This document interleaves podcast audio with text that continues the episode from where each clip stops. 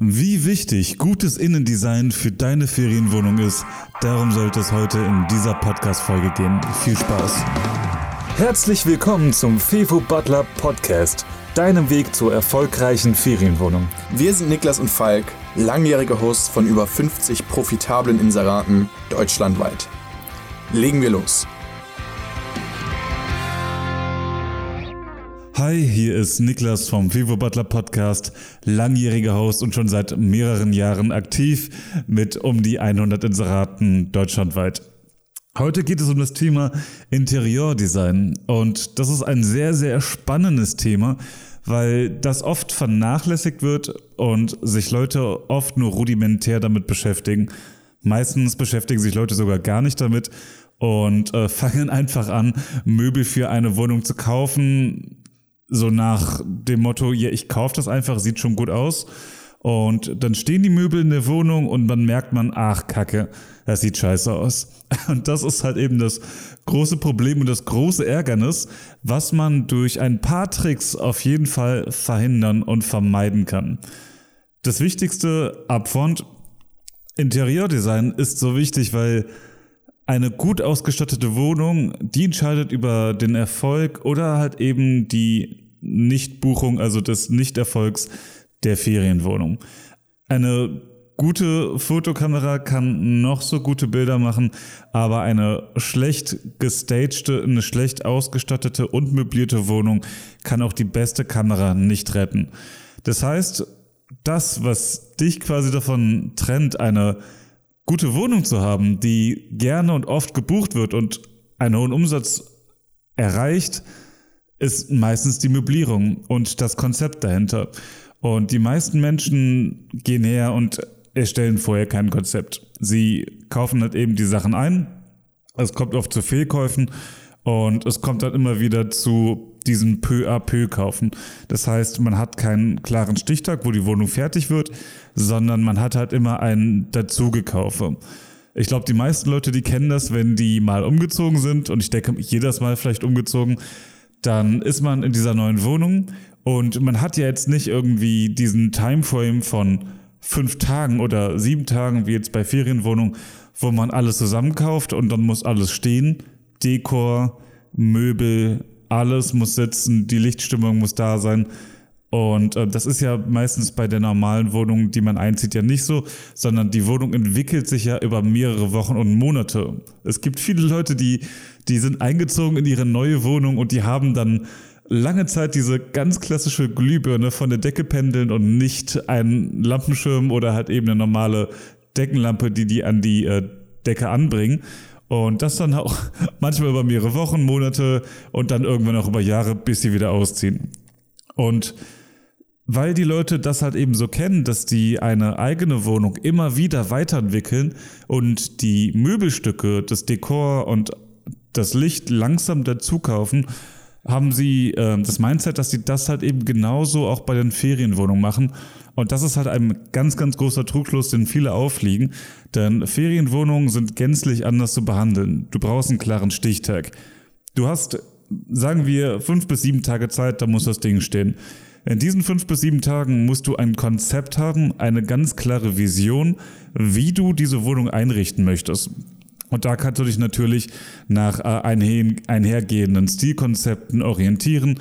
Es gibt Scandi, es gibt Industrial, es gibt Shabby Chic, es gibt Landhausstil und vieles mehr, was man miteinander kombinieren kann oder einzeln für sich stehen lassen kann. Das heißt, mit dieser Vision geht man dann her und konzeptioniert sich seine perfekte Wohnung, die dann fertig ist, die dann löffelfertig ist. Das heißt, da ist dann alles drin und bis zu diesem Stichtag, nach diesen fünf bis sieben Tagen, hat man dann halt eben schon alles zusammengekauft und es ist dann auch schon aufgebaut. Wir haben in einem Video mal ähm, gezeigt, wie wir es schaffen, innerhalb von 24 Stunden eine komplette Wohnung zu konzeptionieren und diese dann auch fertigzustellen mit Einkauf genauso wie mit, äh, wie mit Aufbau. Einkaufen natürlich dauert es ein, zwei, drei Tage, bis die Sachen da sind, wenn man auf die richtigen Plattformen geht.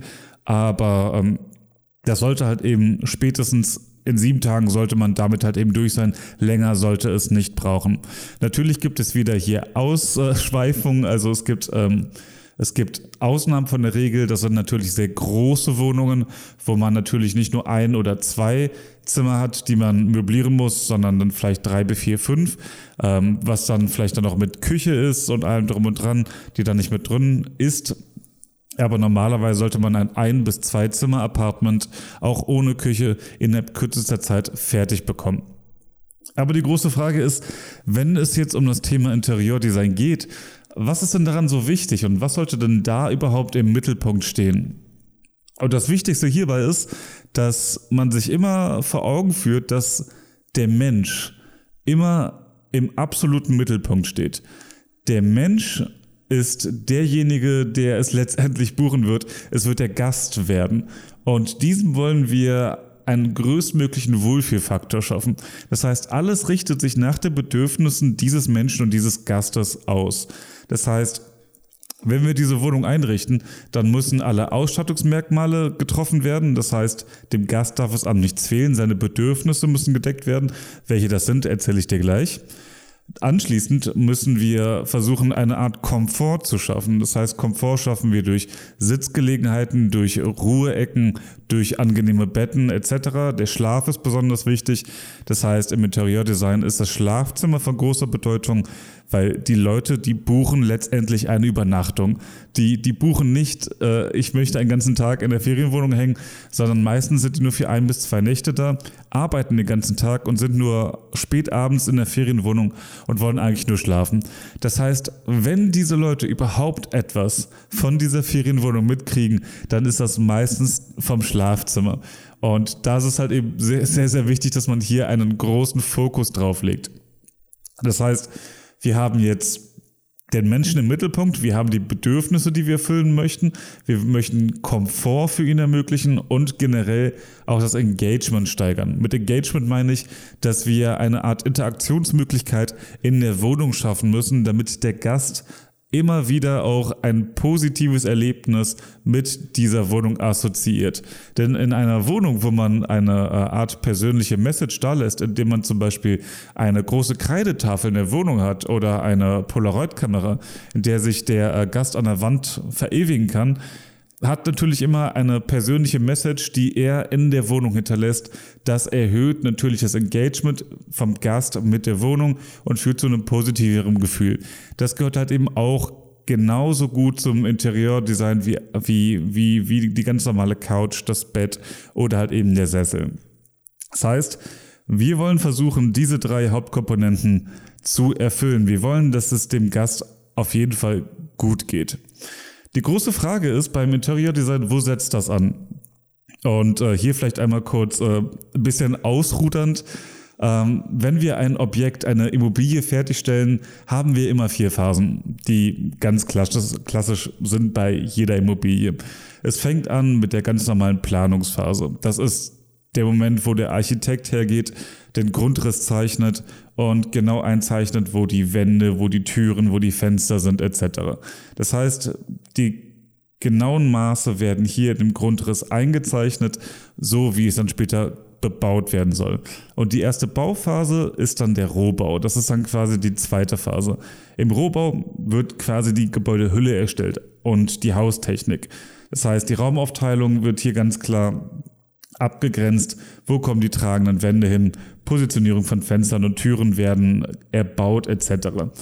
Ähm, nachdem der Rohbau dann äh, abgeschlossen ist, das ist dann ganz klassisch, man hat einen Estrich auf dem Boden, es liegen überall Steine aufeinander, es sieht halt eben alles sehr roh aus.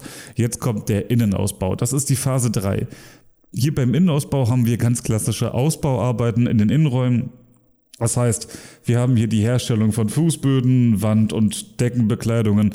Äh, ganz klassisch, da kommt jetzt vielleicht eine äh, Schicht Laminat über den Estrich mit Dämmschicht und so weiter. Die ganzen Wände werden verputzt, es wird eine Decke eingezogen äh, etc. Das ist der Innenausbau, dazu gehört auch die äh, weiterführende Elektrik, das heißt Heizung und Elektroinstallationen kommen mit dazu. Und wenn dieser Innenausbau fertig ist, dann haben wir das, was wir eine, eine nackte Wohnung nennen. Also eine Wohnung, in der nichts drinsteht. Das kennt man meistens, wenn man eine Mietswohnung mietet, dann ist das quasi die Phase nach dem Innenausbau. Und das Interieurdesign ist das, was jetzt kommt und diesen toten, kalt leeren Raum zum Leben erweckt. Deswegen ist diese auch so wichtig, weil meistens ist es beim Arbitragemodell von Airbnb so, dass wir ganz normale, kalte, tote Räume anmieten und diese ja möblieren und anschließend weitervermieten. Das heißt, wir haben immer Objekte, die alle drei Phasen schon durchlaufen sind. Das Einzige, was wir ändern können, ist das Interieurdesign, also Phase 4. Das, was man natürlich noch ändern kann, ähm, in kleineren kosmetischen Ausmaßen kann man äh, natürlich mit ähm, Boden neu belegen machen oder indem man neue Lampen einsetzt oder auch die Wände streicht etc. Kann man natürlich alles machen. Bei den normalen Mietswohnungen ist es aber meistens so, dass du dann einfach hergehst und diese dann direkt möblierst. Anders sieht es natürlich dann aus, wenn du Objekte entwickelst, also du ein ähm, Immobilienkäufer bist, die Immobilie kaufst und diese dann halt eben einmal komplett grundsanierst oder halt eben einfach verschönerst und anschließend dann in die Interior-Design-Phase eintrittst. Normalerweise aber Phase 4 ist der Spot, wo man meistens eintritt. Und deswegen ist diese auch so wichtig, weil diese halt eben entscheidet, wie dieser Raum letztendlich wirkt und wie dieser Leute wie dieser Raum speziell auf Gäste wirkt. Das heißt, wir haben jetzt einen nackten Raum und wie kriegen wir diesen jetzt gut designt? Wie kriegen wir jetzt die Möblierung so zustande, dass wir ein Konzept haben, dass wir eine Vision haben und vor allen Dingen, dass wir die richtigen Möbel auswählen? Bei uns ist es so, bevor wir überhaupt mit dem ersten Bestellung anfangen von den ersten Möbeln, gehen wir her und ähm, haben eine, eine Vision, die wir uns erarbeiten. Dazu gehen wir erstmal den Raum und erstellen ein Aufmaß. Ganz klassisch, so wie man es kennt, entweder mit dem ganz normalen Zollstock, dem Bandmaß oder auch mit Lasertechnologie. Wir sind ja mittlerweile im 21. Jahrhundert. Ähm, das heißt, wir machen das Aufmaß fertig und tragen das Ganze digital ab. Das ist der erste Schritt. Der zweite Schritt ist, immer wenn ich mit Falk in so eine Wohnung reingehe, also für alle, die heute das erste Mal einschalten, Falk ist mein Kompagnon, mein Partner, mit dem ich das zusammen mache. Und wenn wir zusammen in so eine Wohnung reingehen, dann haben wir immer beide, also wir beide haben da immer so einen großen Schwank an, an Kartons unter den Armen, den wir mitnehmen, bevor wir in diese Wohnung reingehen. Also wenn wir in die Wohnung reingehen, sorry. Und wir sind dann mit diesen Kartons da drin und dann fangen wir quasi an, damit Lego zu spielen und diese aufzubauen. Das sind relativ große Umzugskartons, die wir da verwenden. Und das Praktische ist, mit diesen Kartons können wir sehr, sehr gut bestimmen, wie sich das Volumen des Raumes verändert, wenn wir gewisse Möbelstücke nachkonstruieren. Ein gutes Beispiel dafür ist der ganz klassische große Kleiderschrank. Wenn du dir nicht sicher bist, ob ein Kleiderschrank in deine Wohnung passt oder in deine Ferienwohnung passt, dann nimm dir einfach ein paar Umzugskartons, bestenfalls um die vier bis sechs Stück, und stell die aufeinander und bilde die Maße des Schrankes ab. Die meisten Möbelseiten haben genau die Maße der Möbelstücke angegeben, die man ganz interessant findet. Und so kann man halt eben ganz exakt abgeben, abbilden im Raum, wie dieses Möbelstück konkret wirkt. Das heißt, du hast es dann aufgebaut und du siehst dann ganz genau, alles klar, dieser Schrank ist beispielsweise zu groß, er nimmt dem Raum zu viel Volumen und zu viel Licht oder du musst ihn vielleicht woanders hinstellen. Die Umzugskartons kannst du einfach verschieben. Du nimmst zum Beispiel alle sechs Kartons, schiebst sie an die eine Wand und siehst, na, hier, hier passt der Schrank nicht so gut hin. Du schiebst sie ein bisschen weiter, oh ja, vielleicht ist es hier schon besser, schiebst sie nochmal weiter und siehst dann, okay, alles klar, da ist perfekt. Wenn du das machst, wenn du den komplett aufgebauten Schrank bereits in deiner Wohnung hast, zerkratzt du dir den Boden und die Wände und es ist dazu noch scheiße anstrengend. Deswegen lohnt sich auf jeden Fall vorher, bevor du überhaupt etwas kaufst, erstmal mit den äh, Karton vorzuplanen, dass du halt ungefähr weißt, okay, hier passt ein großer Kleiderschrank hin, das Volumen des Raumes gibt es her. Und du kannst halt eben dann weitergehen, dann baust du das Bett auf mit den anderen Kartons, dann baust du eine Kommode auf, dann baust du anschließend äh, Stühle und Essgelegenheit auf und so weiter. Und auf diese Art und Weise, auf diese Art und Weise baust du dir langsam ein fertiges Raumkonzept.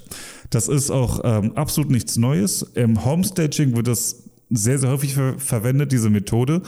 Ähm, dann werden nämlich einfache Kartons, die angestrichen sind, verwendet, um zum Beispiel Esstische nachzubilden. Da kommt dann anschließend so eine äh, Tischdecke drüber und du siehst einfach nicht mehr, dass es Kartons sind. Oder genauso mit Betten. Für Homestaging, für Immobilienfotos ist das auch super praktisch für Makler mit nackten Räumen, wenn man hier mit Kartons einfach einen unfassbaren äh, Change bewirken kann in dem Raum und diesen sehr stark beleben kann. So, Jetzt warst du mit den Kartons in diesem Raum, hast alles aufgestellt und weißt ungefähr schon, welche Möbel du brauchst. Weil du weißt schon zum Beispiel, okay, der große Kleiderschrank passt hier vielleicht nicht rein. Hier passt nur eine Kommode mit luftiger äh, Kleiderstange rein und hast halt eben schon ein paar Vorabentscheidungen getroffen. Mit diesen Parametern gehst du jetzt in eine Software rein, in die du die Maße abtragen kannst.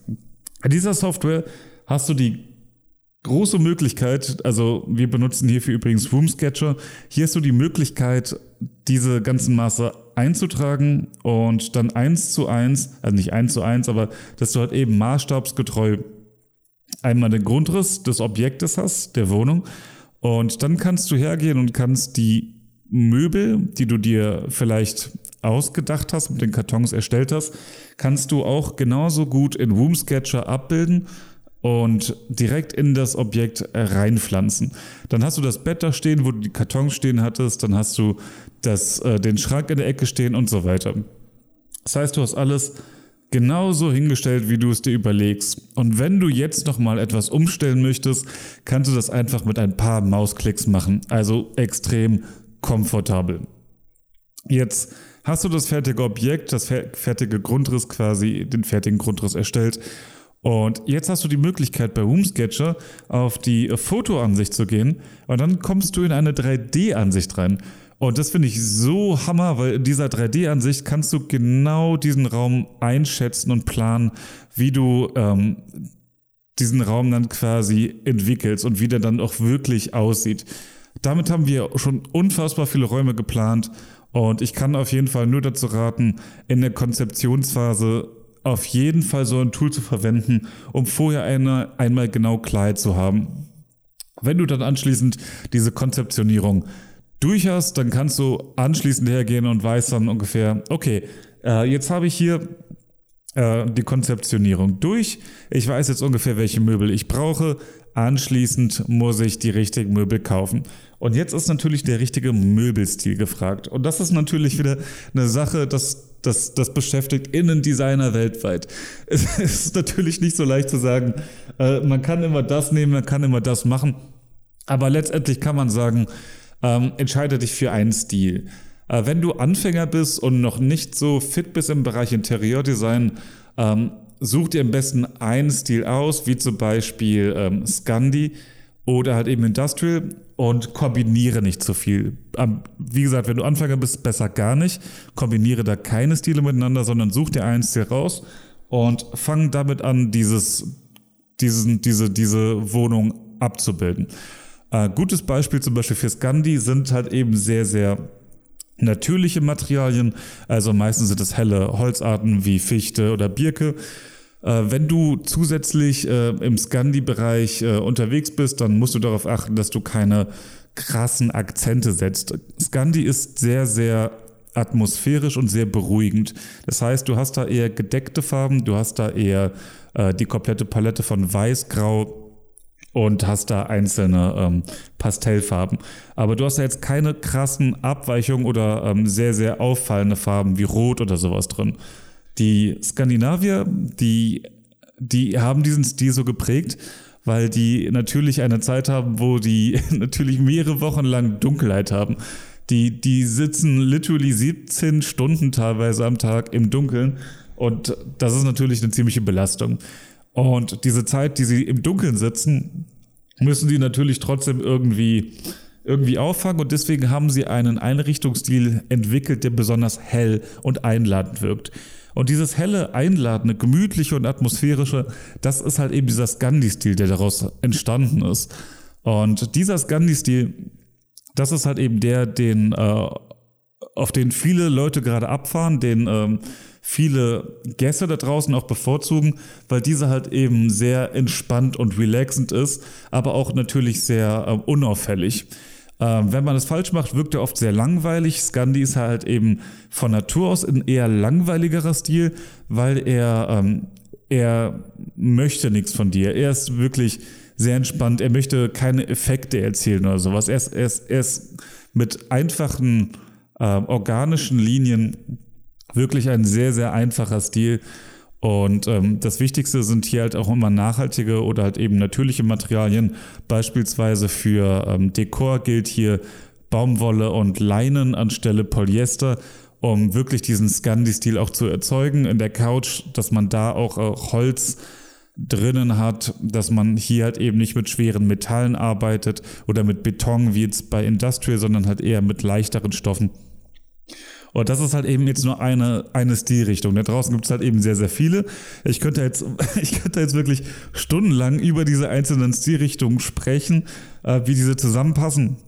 Aber dafür reicht die Zeit nicht. es tut mir leid. Ähm, es geht auf jeden Fall darum, dass du dir einen Stil auswählst. Es gibt im Internet unfassbar viele ähm, viele äh, Blogs zu diesem Thema, welche äh, Stilrichtungen es gibt, wie man die am besten mixen kann, etc. Äh, wenn du aber unbedingt starten möchtest, äh, empfiehlt es sich auch immer vorher eine Farbpalette zu erstellen oder ein Moodboard. Ähm, ein Moodboard ist beispielsweise eine Ansammlung von verschiedenen Möbelstücken, die du in deinem Objekt haben möchtest. Und diese hast du dann zum Beispiel auf deiner Pinterest-Wall oder diese hast du dann in einem extra Programm wie Photoshop oder bei Word oder anderen. Und hier kannst du dieses Moodboard halt eben ähm, zusammenstellen, indem du diese Einzelmöbel halt eben da einfügst, die du interessant und schön findest. Zum Beispiel bei Ikea siehst du ein Bett und das findest du super schön und möchtest das für deine Ferienwohnung haben. Hat so einen leichten Scandi-Stil, weil das sehr luftig, leicht und holzig ist. Deswegen packst du das in dein Moodboard.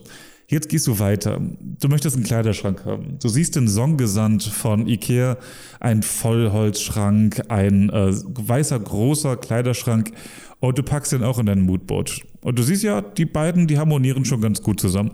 Und dann gehst du quasi weiter. Okay, ich möchte eine eine äh, Lampe haben, eine Hängelampe von Ikea, die ganz klassische Designerlampe, die die meisten kennen. Ähm, packst die auch in, ein, in dein Moodboard und siehst, okay, das funktioniert auch. Als nächstes gehst du her und suchst dir einen weißen Teppich raus mit Rautenmustern.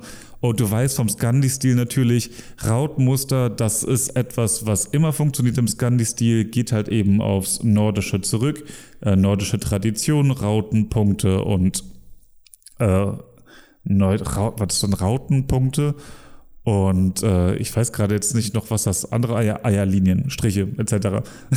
Das sind quasi so diese, diese, ähm, diese, diese nordischen alten Muster und Traditionen, die sich immer im Scandi-Stil auch widerspiegeln. So ganz klassische Teppiche mit Rautmuster kennt, glaube ich, jeder. Und das kann man auf jeden Fall dann auch verwenden. Das ist dann auch im Moodboard. Und du siehst dann, ah, alles klar, das würde auch funktionieren. Ähm, jetzt packst du zum Beispiel eine, eine schwere einen schwere, schweren metallischen Esstisch äh, auch in dein Moodboard rein. Der ist richtig schwierig. Und äh, siehst dann jetzt zum Beispiel, okay, äh, das funktioniert nicht so gut, ähm, weil du diesen mit diesen anderen Möbelstücken auf deinem Moodboard siehst und wirfst den halt eben wieder raus. Und das ist der große Vorteil vom Moodboard. Du hast halt eben direkt von Anfang an von deiner Möbelauswahl, die du vorab erstellst, eine ganz gute Vision, ob das funktioniert so oder nicht. Zusätzlich gehst du her und erstellst Farbpaletten. Das heißt, du musst wissen, welche Farben du im Raum verwenden wirst. Wenn du in den Raum Scandi gehen möchtest, dann weißt du schon, okay, die Wände werden höchstwahrscheinlich in diesen weiß-gräulichen Pastellbereich werden und genauso werden die anderen Möbel auch sein. Man kann ausnahmsweise ähm, dunklere Akzente setzen. Das ist im Rahmen, aber das würde ich halt eher Fortgeschrittenen einfach nur empfehlen, wenn man noch nicht so weit ist, ähm, dann besser vielleicht maximal halb hellblau wählen, aber jetzt nicht in den, in den, in den stark kontrastreichen Akzentbereich.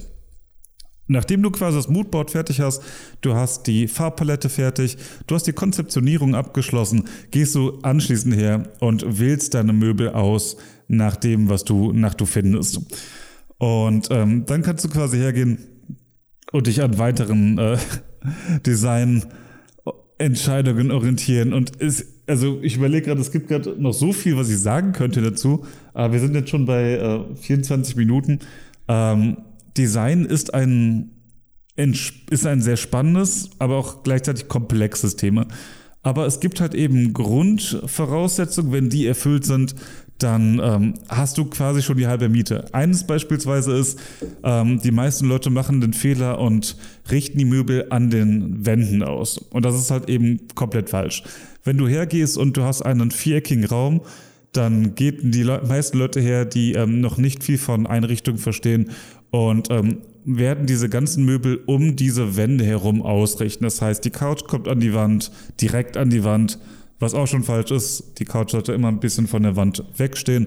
Als nächstes kommt der Couchtisch vor äh, vor diese Couch, dann kommt ein Esstisch an die andere Wand, dann kommt der Fernseher an die andere Wand, dann kommt äh, ein Stuhl an, Sessel an die andere Wand und so weiter. Das heißt, es entsteht quasi so eine Art Rundgang in diesem, in diesem Objekt, und das ist völlig vieler Platz. Der Raum, der muss komplett ausgenutzt werden.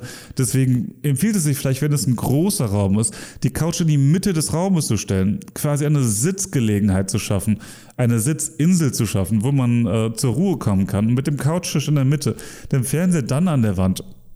Dann hast du quasi eine Kommode, eine kleine, eine kleine Kommode oder ein Sideboard, was du vor die Rückenlehne der Couch packen kannst, weil ähm, der Mensch mag es nicht gegen zur gegen äh, Rückenwände zu laufen, beispielsweise wie bei einer Couch. Bei einer Kommode, beim Sideboard kannst du das wieder auflockern und hast zusätzlichen Platz gewonnen. Also es gibt halt eben verschiedene Dinge, wie man halt eben einen Raum aussehen lassen kann. Und das geht halt eben weiter als einfach nur Dinge an den Wänden ausrichten. Ähm, wenn du mehr zum Thema Innendesign wissen möchtest, dann lass es mich sehr, sehr gerne wissen. Vielleicht mache ich da noch einen zweiten Teil zu, wo ich noch tiefer in die äh, Thematik einsteige und äh, erzähle sehr, sehr gerne noch etwas darüber. Ansonsten, ähm, was noch sehr, sehr wichtig ist, wir haben diese Woche unseren eigenen Online-Kurs gestartet. Der ist fertig geworden und den findet ihr unten in den Show Notes. Ihr könnt ihr gerne einen Blick drauf werfen. Hier gehe ich sehr, sehr detailliert auf das Thema InDesign ein. Das heißt, hier findet man auf jeden Fall in diesem Kurs sehr, sehr viele Informationen zum Thema InDesign. Wie muss ich die Möbel richtig anordnen? Wie mixe ich verschiedene Einrichtungsstile wie Scandi und Industrial beispielsweise, wie es momentan sehr beliebt ist? Wie mache ich keine Einrichtungsfehler mehr? Und wie schafft man generell es noch irgendwie dabei, seinen, seinen freien Geist auszuleben?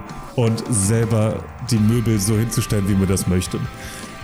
Ansonsten danke ich dir bis hierhin fürs Zuhören. Nächstes Mal dann wieder mit Falk.